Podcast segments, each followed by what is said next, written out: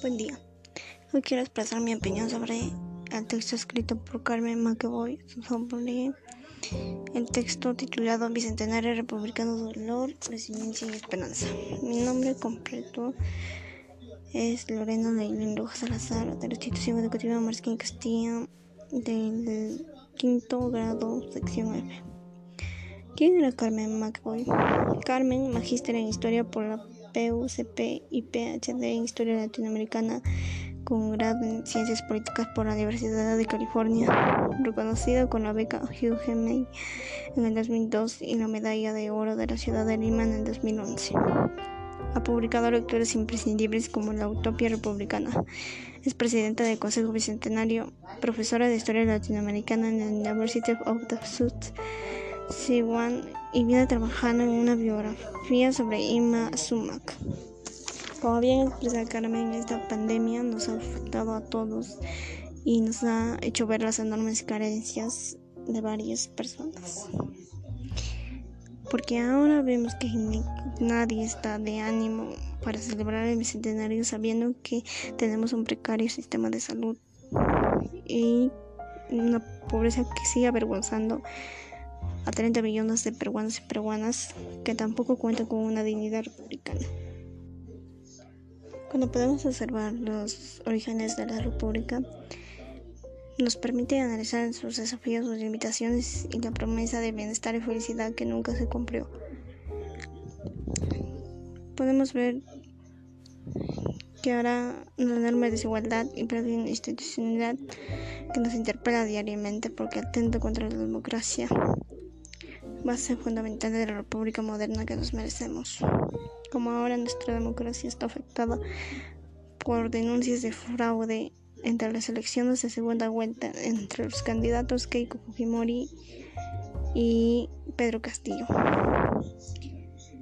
Si nos atendamos entre el año 1821, donde el general San Martín también tuvo que enfrentar una epidemia, a pesar de estar enfrentándose contra Chile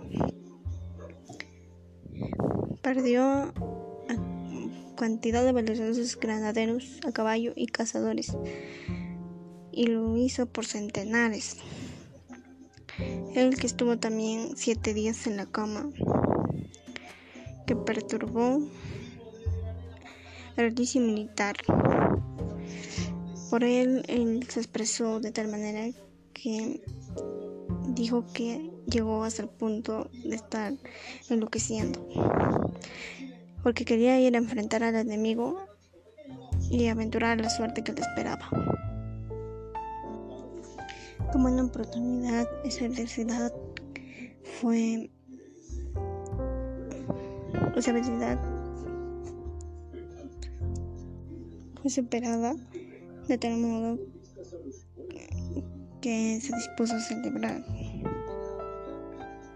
Pero aquí vienen muchas cosas más que vienen, como la programación del protectorado, la lucha entre los republicanos y monarquistas, la expulsión del poderoso ministro Bernardo Monteagudo la renuncia de San Martín, la instalación del primer Congreso Constituyente, la llegada de Bolívar y el triunfo en Ayacucho el 9 de diciembre de 1824, que algunos son debilidades y otras consideran esperar oportunidades.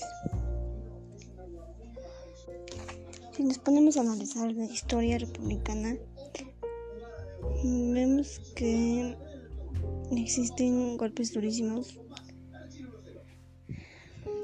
como la derrota frente a, Chile y el ataque brutal del sendero, del sendero luminoso contra el Estado y los ciudadanos.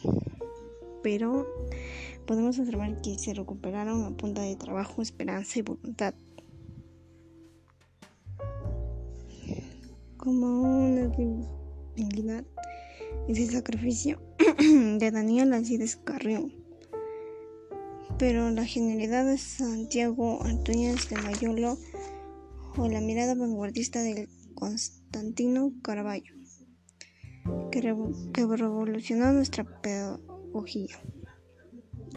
También vemos como una fortaleza los logros de las mujeres ilustradas en el siglo XIX. Muchas educadoras y escritoras, algunas que tuvieran antecedentes de pintoras, escultoras, poetistas y activistas políticas, que como un ejemplar que fue María Elena Moriano, ellas se enfrentaron con valor el horror de una violencia que causó la muerte de miles de peruanos. Luego de eso, Lima se convirtió en la esperanza de oleadas de provincianos que buscaban una vida mejor. Como bien sabemos, muchos lo consiguieron, pero no todos. Habiendo también historias conmovedoras al respecto. Como una oportunidad podemos tomar todo ese dolor que viene quejándonos para ponernos a reflexionar sobre los viejos ideales de justicia e igualdad. Y luego vemos a construir una república que sea beneficiosa para todos los peruanos y peruanas. Con varias debilidades de la república está el desinterés por el bien común, el desprecio por el otro, a quien se considera inferior, una incapacidad de tener puentes con la discrepan de uno. Como podemos apreciar, el desinterés viene por delante de los justos intereses del resto. Como podemos observar, si un gobernante solo le interesa su bienestar propio y el bien común, obviamente que ese gobierno va a fracasar. El desprecio es producto de una falsa superioridad que nosotros se nos ha venido inculcando por esa sociedad que siempre nos ha manifestado ese desprecio ante otros. Y la incapacidad de cada uno en el Estado es por no proponerse algo objetivo, una meta que podría ayudar al Perú. Porque ahora somos miles de peruanos que no encuentran un lugar para enterrar a sus muertos en los cementerios y cientos más aún luchan por su vida en hospitales carentes de camas y doctores y no solo de eso también de oxígeno. Y ahora más también sufrimos económicamente por las disputas que están haciendo nuestros dos gobernantes. Si ahora porque están haciendo estos fraudes de votos. Estamos sufriendo. Imaginemos lo que, va, lo que pasará cuando estén en su gobierno. Pero como una oportunidad, el amor por la vida y la necesidad de ayudar a los demás se hace notorio como el proyecto Oxígeno Gratis que está ayudando a miles de peruanos y peruanos. También podemos observar que hubo ajustes en el fujimorismo gracias a la candidata Keiko Fujimori, pero eso no quiere decir que estemos del lado de Keiko.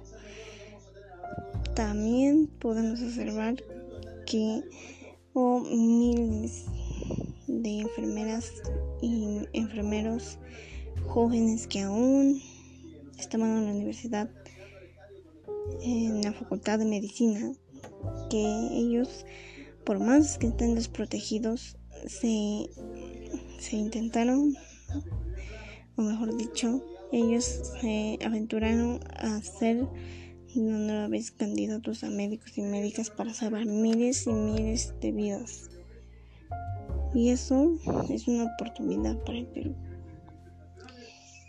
como sabemos este dolor nos va a llevar a reflexionar